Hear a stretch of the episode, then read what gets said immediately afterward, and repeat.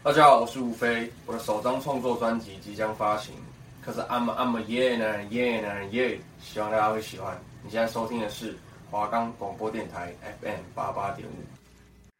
各位听众朋友们，大家晚安，我是主持人 Amber。你现在收听的是《行走人间》节目，会为大家介绍来自世界各地的知名悬案以及重大刑案，分为三个单元，分别是过往的黑暗面。带大家了解案件发生的过程，内心深处的邪恶，让大家了解案件发生的起因，以及暗自影响的社会，与大家分享我的看法。另外，我们的节目可以在 First Story、Spotify、Apple Podcasts、Google Podcasts、Pocket Casts、SoundOn Player，还有 KKBOX 等平台上收听。搜寻华冈电台就可以听到我们的节目喽。接下来就让我们开始介绍今天的案件吧。首先，让我们进入到第一单元。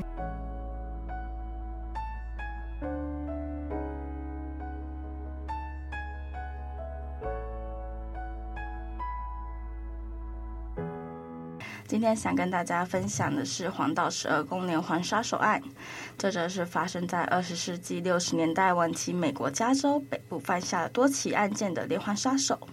直到一九七四年为止，他寄送了许多以挑衅为主的信件给了各大媒体，其中也包含了他的署名。信件中包含了四道密码或经由加密的内容，其中第三四零，也就是第二道密码，目前已经被澳洲的数学家萨姆布莱克、比利时城市设计师雅尔范艾克及美国软体开发人戴维奥查查克。于二零二零年的十二月破解，三人已经将解密的资料交给 FBI，且 FBI 也在 Twitter 上面做回复。目前呢，我们知道的黄道十二宫杀手呢，他是在一九六八年的十二月到一九六九年的十月这段期间呢，在贝尼西亚跟瓦列霍，还有。博耶萨湖跟旧金山杀害了十六岁到二十九岁的四名男性跟三名女性。此外呢，也有一些凶杀案被认为可能是他所犯下的。那旧金山警察部门呢，在二零零四年的四月一度将这个调查案标示为闲置，之后在二零零七年的三月前，在某个时间点，在这个案件重启调查。目前这个案件仍然开放调查中。在黄道十二宫杀手寄给媒体的信件中，宣称自己杀了三十七个人，但根据调查结果显示，他仅杀害了七个人，其中有两个人是生还的。那已经确定的被害人分为是戴维亚瑟·法拉第和贝蒂·洛詹森，于一九六八年十二月二十日被枪杀身亡。这个案发地点在本尼西亚市内的赫曼湖路。麦克雷诺马戈和达林伊丽莎白费里呢，则于一九六九年七月四日，在瓦列霍蓝岩泉高尔夫球场的停车场呢遭到枪击。那达林呢，在送到凯撒基金会医院前就已经死亡了，而麦克呢，则是幸运的活了下来。布莱恩·卡尔文·哈特内尔。和塞塞利亚·安雪伯在一九六九年九月二十七日，在纳博县的博耶萨湖遭到刺杀。这该地点呢，现在又被称为黄道带岛。哈特内尔呢，在背部被刺七刀后生还，而雪伯则是在送医的两天后伤重不治，在纳帕县的西谷医院死亡。保罗·李斯泰恩呢，他是在一九六九年十月十一日在旧金山的普雷西迪梅尔茨被枪杀身亡。此外，也蛮多案件是被认为是这个黄道十二宫杀手犯下的案件，但是因为他的证据不够完整，所以没有办法肯定这些人是黄道十二宫的受害。其中最广为人知的几位受害者，包含罗伯特·多明戈斯。和琳达·爱德华兹在一九六三年六月四日在龙波克被枪杀。爱德华兹和多明戈斯之所以被被认为是这个黄道十二宫杀手的受害者，是因为这次案件与黄道十二宫杀手在博耶萨湖所犯下的案件有非常多相似的地方。在一九六六年十月三十日，在加州佛里萨德的佛里萨德社区学院呢，他是被刺杀身亡的，并且他几乎是遭到断头斩首。那贝茨命案呢，与跟黄道十二宫杀手案产生连结，是因为这个案件发生了四年后，旧金山纪事报的记者保罗艾弗里。他收到了一个资料，指出了贝茨的命案现场环境与黄道十二宫杀手他所犯罪的行为非常的相似。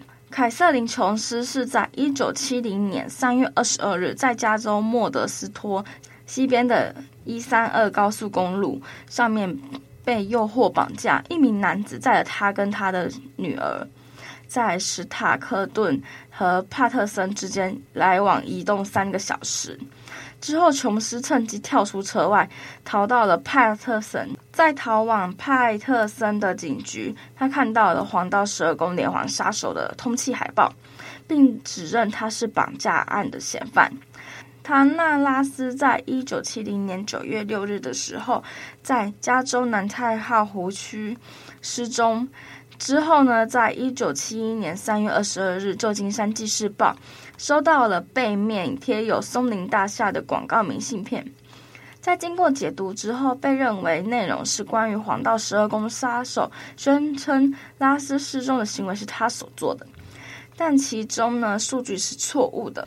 在一九七零年七月二十六所寄的信件中，黄道十二宫杀手宣称他已经杀害了十三个人，因此拉斯应该是第十四个人，但明信片上却暗示为第十二个人。之后呢，南太浩湖警方呢及以及行政部门都不同意，因此没有对这个案件展开正式的调查。而这起失踪案是否牵涉到犯罪行为，目前也不得而知。那我现在就跟大家讲一下我们刚刚所说那些案件的详细内容。在赫曼湖路，黄道十二宫杀手在一九六八年十二月二十日，随机杀害了戴维跟贝蒂。之后呢，他开始受到警方的注视。那戴维跟贝蒂呢，他们这是第一次他们两人的约会，然后正准备参加在霍根高中的圣诞节演唱会。那演出的地方呢，就是在贝蒂家的几个街口距离，所以他们就决定先去拜访一位朋友，在当地一间餐厅稍停留的时候，然后开上赫曼湖路。在晚间十点十五分左右，戴维将他母亲的小轿车停的在赫曼湖路的一个。碧车湾那个地方是当地知名的情人巷，在晚间十一点后不久呢，另一台车开进了碧车湾，并停在两个人旁边。那这个车上的驾驶呢，很明显的他带着枪下车，并且要求戴维跟贝蒂呢他们下车。那贝蒂呢先下车之后呢，到戴维下车到一半时候，凶手开枪打了他戴维的头。贝蒂尝试要逃跑，在距离停车处二十八尺。的时候，他的背部被射中了五次，凶手之后就开走了。那他们两个的尸体呢，在过好几分钟后被住在附近的史黛拉伯格斯发现。那他就立即向当地的警方报案，但是因为调查结果没有任何线索。一九六九年七月四日到七月五日的午夜的某一个时间，达林费林和麦克格马哥驱车前往了。瓦列霍的蓝岩泉一个高尔夫球场，这个球场距离上次在赫尔曼湖路所发生的谋杀事件只有四公里。当两个人还在车内的时候，有辆车也行驶到了该他停在的他们两个车的旁边。那路过的车呢，几乎都是停了没多久就开走了。但是在十分钟之后，这辆车又开回来了，并且停在了他们两个人车子的后面。那凶手下车之后呢，向副驾驶座的车门走去，手中呢拿着手电筒和一把九毫米的口径的手枪。他先用手电筒的强光照射被害人，然后使得被害人呢短暂的失明之后，连续对两个受害者连开了好几枪。结束之后，他就返回了车子。但是这一切还没有结束。当听到我们受害者他发出了疼痛的叫声之后，这个凶手又回去对了两个人补了好几枪，之后就开车离去。第二天上午的十二点四十五分左右，一名男子透过电话向瓦列霍警局报案，并声称会对这次的袭击负责。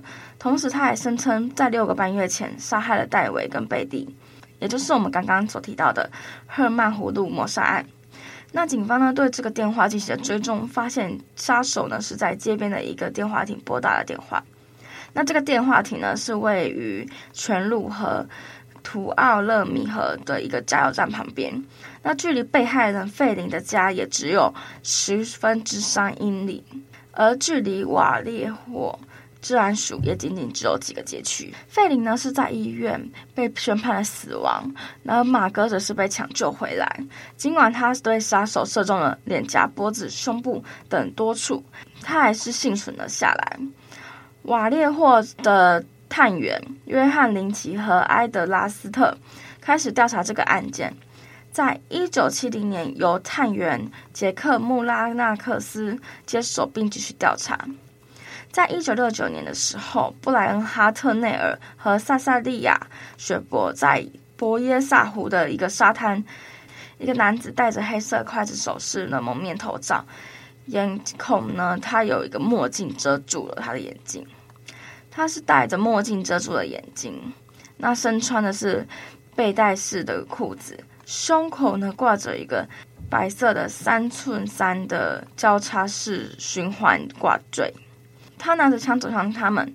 该名男子自称是一名从蒙大拿州迪尔洛奇监狱逃脱的罪犯，在那边呢，他杀死了一名守卫，并且偷了一辆车，并且是说他需要他们的钱和车子前往墨西哥。他带来了预先切好的塑料绳，让雪伯用绳子绑住哈特内尔，然后由他绑住雪。黄道十二宫呢，检查了一下哈特内尔的捆绑，发现雪伯绑得很松，于是。把绳子拉得紧。哈特内尔一开始只是以为他这个人是一个非常怪异的抢劫犯，但是呢，这个男子就开始拿刀捅他们两个人。然后他徒步走回到诺克斯维尔路，用黑色软笔在哈特内尔的车门上面画了一个像是瞄准的图样。在晚上七点四十分的时候，这个男子呢，他打电话到纳帕县治安办公室，通过付费电话告知他所犯下的行为。被电台记者帕特斯坦利找到的时候，发现电话只不过是被挂断几分钟而已，而且距离治安办公室也只有几个街区，离犯罪现场也只有二十七英里的距离。警官呢，从电话听筒上面取得了一个。非湿润的手印，但却没办法匹配到任何一个嫌疑人。一名男子和他的儿子在小岛附近的湖湾打鱼的时候，听到被害人求救的声音，他就他们就立即联系到了公园管理处。首先是副警长戴维·克林斯和雷兰德首先到达了案发现场。那雪伯他在遭受。攻击的时候，他意意识非常的清楚，所以他详细的说明了攻击他们的男子他的一些特征。然后呢，哈内尔特呢跟雪伯就被送到了西谷往后医院。雪伯在送医之后呢，他就陷入昏迷，再也没有恢复意识。他在两天之后就死亡了。而哈尔内特呢，则幸运的活下来，把发生在他身上的事情呢都讲述给媒体知道。这个案件是由那巴县治安署侦查员肯纳若所侦办的。这个案件他侦查到一九八七年，他退休。一九六九年十月十一日，在旧金山石江大街通济尔里路的交叉路口，一个男子坐进了保罗斯泰恩的出租车。他前往的地点是普雷西迪奥海茨的华盛顿枫树街。那由于一些不明原因。斯泰恩呢，在驶出樱桃街的一个街区之后呢，这个男子就用九毫米的口径的手枪对准他的头部，一枪打死了他，并且拿走了他的钱包跟车钥匙，还撕下他的衣角。这个凶手呢，在下午九点五十五分的时候，被三名路过的少年目击。这三名少年就在看到凶手的时候报警了。他们看到这个男子呢，将车上一切的痕迹都擦拭干净之后。再走到另外一个街区，警方呢是在几分钟之后才抵达。这三名少年声称杀手应该还在附近，与事发地有两个距离之隔。同样也接获到报警的警官唐福克呢，观察到一名白人男子沿着人行道走过。那这次的遭遇只有短短的五到十秒钟。他的那 iCarly 里并没有看到这个男子，因为无线电说让他们调查一个黑人男子，而不是白人嫌犯，所以他们并没有跟这个男子呢的谈话理由。然后当他们到达樱桃街的时候，福克获悉他们其实在寻找那个白人嫌疑犯，福克就得出结论，认为是黄道十二宫是会依照他原来的路线，并且逃脱到了旧金山普雷西迪奥海茨。后来他们进入到基地找寻他，但是杀手已经消失不见了，也没有任何的发现，说出了凶手的特征。那几天之后又有第二个版本，说凶手大概是三十五岁到四十五岁。探员比尔阿姆斯特朗和戴维托斯基则被分配到这个案件调查。那旧金山警察署在几年中呢，总共调查两千五百多个嫌疑人。那我们现在讲琼斯案好了。那琼斯案呢，是一九七零年三月二十二日，凯瑟琳·琼斯呢，她从圣贝纳迪诺要到佩塔鲁马去探望她的母亲。当时她已经有七个月的身孕，然后身边呢还有十个月大的女儿。当时呢，她在经由一三二高速公路的时候，有一台后方车辆对她按喇叭并闪烁车灯。于是他就把车子停在路边，之后呢，对方驾驶也下车了。那个男人告诉他，他的右后方的车尾在摇晃，并且要让他把车尾绑紧。男生驾驶说完之后，他要做事要离开。然而，当琼斯拆掉轮子后，男人却突然停下倒车，然后说再要载他到附近的加油站寻求帮忙。于是他带着女儿上了这个男人的车。然而，路过了很多加油站，男生呢都没有把车子开进去。大约过了三家加油站，男人把车子开到缺席镇附近的偏僻小路。琼斯就开始问说：“哎，为什么不开进加油站？”但这个男人呢，却只是转移了话题。当男人呢他行进一个路口的时候，琼斯带他女儿跳车躲起来了。后来，琼斯搭便车到了派特森警察局，他在路口供的时候，便注意到了。警方认定了绑架他与他的女儿的人与保罗·李斯泰恩的事件有关。为了避免黄道十二宫杀手把他杀害，所以警方就安排琼斯在附近的餐厅过夜。之后就发现琼斯的车子被人放火烧了。但是在琼斯案有非常多的矛盾点，大多数的争议是在于嫌犯在琼斯的时候曾经有直接威胁要杀了他跟他女儿。然而，警方最后还是提出了疑问。琼斯则透露出记者保罗·埃弗里的询问，在《纪时报》曾说绑那绑架他的那个男人曾下车用手电筒搜寻他。然而，他给警方的两次口供说，男人没有离开车子。有一些说法是认为琼斯的车子是被移动后纵火烧掉的，因此找到车子的位置并非琼斯离开车子时候的位置。这起案件有非常多的矛盾点，让调查人员更怀疑这个案件到底是不是跟黄道十二宫杀手有关。那我们现在讲完了这些案件大概过程，那我们现在讲第二个单元：内心深处的邪恶。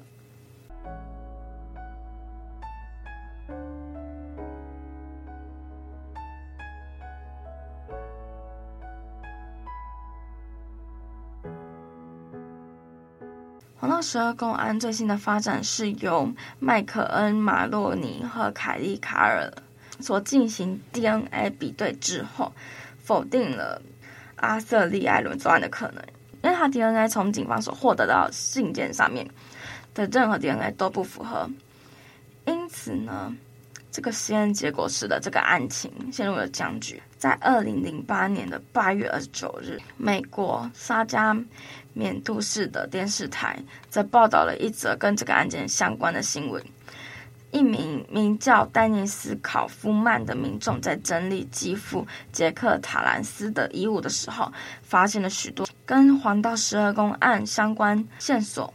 杰克·塔兰斯呢是在二零零六年去世的。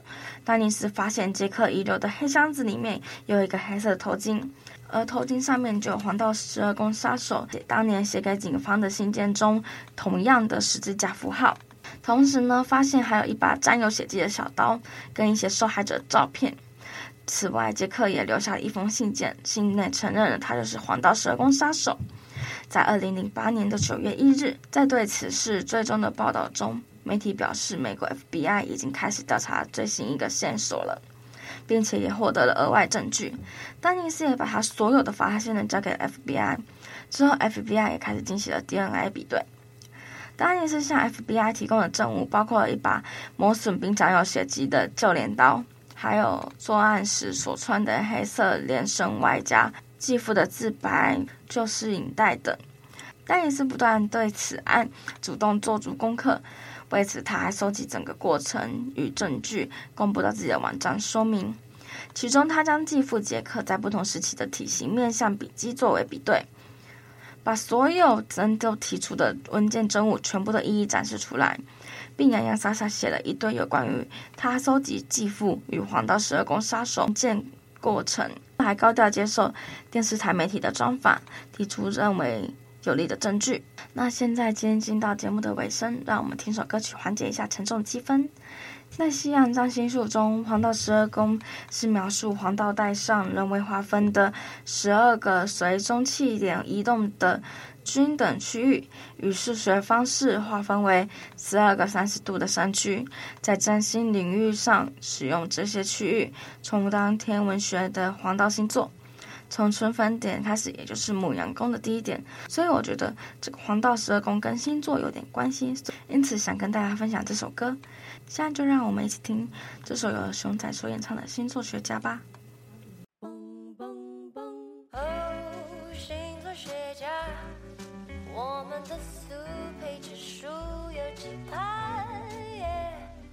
水逆危机，该不该出门见他？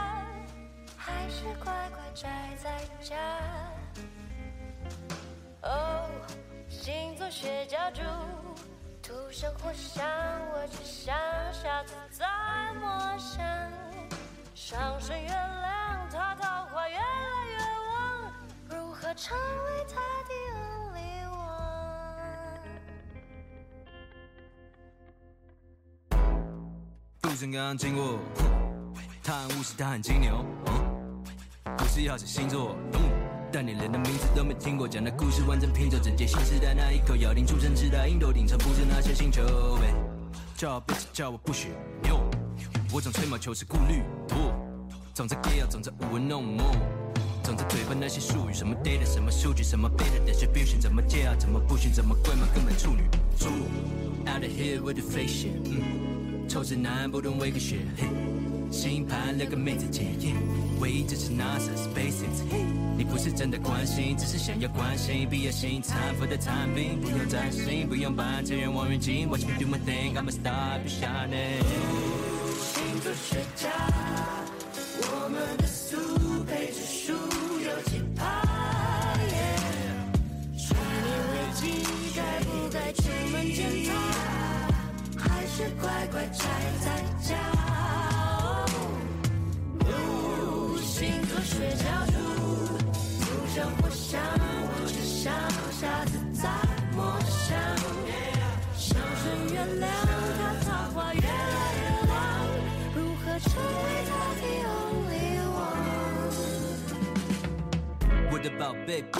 明日气象唯一指标果实奇阳，星座排行当心灵鸡汤，为了幸运色买新衣裳。他说。你宁愿凌晨如唐吉一样，还是顶着大太阳出门被会形状？隔壁小明老婆征战，宝宝生产日冲着窗开始计划，老婆胜算，明天将要七星连线灾难。过了十二点，哇，明天再战。为了把上升母羊座升成双子，羊水破了后再产房多变两个小时。Out of here with the faces 臭直男不懂伪科学。难道你意思是我出现在别的 day？现在我们约的会会会是别的 day？你不是想要动力化，只是想要合理化，把个性化成可以爱可以骂。不是占星，只想把你心情占。与其占星座，不如一起去看星战。星座学家，我们的速配指数有几趴？水逆危机，该不该出门见他？是乖乖宅在家哦不声不响我只想下次再摸上升月亮如何成为的 only one she she cute right yeah 嗨欢迎收听本周的 hi hi 星象观测站。这礼拜处女座的朋友们要注意喽，你们将会在大众面前做出艰难的抉择，一不小心可能会卷入质疑的声浪哦。处女座的朋友们千万不要走心。跟着自己的心走才是最重要的。本周的幸运数字是一点二，请务必小心使用。那听完歌曲，欢迎回到节目《行走人间》，我是主持人 Amber。现在就让我们进行到节目的最后一个单元——案子影响的社会。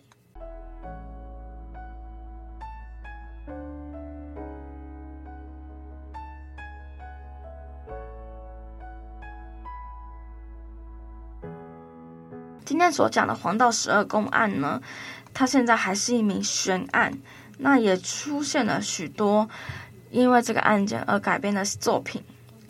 那例如呢，是在一九七一年由 d i r t Harry 主演的警匪片《紧急追捕令》，片中的反派天蝎，它的原型就是来自于黄道十二宫杀手。而在二零零七年由杰克·格尔伦霍跟马克·鲁法洛。还有小罗伯·道尼等，他们所主演的《索命黄道带》，也是以本案件作为背景的犯罪片。在二零二一年的《心理追凶》第七季第十一集，片中罪犯为黄道十二宫杀手模仿犯。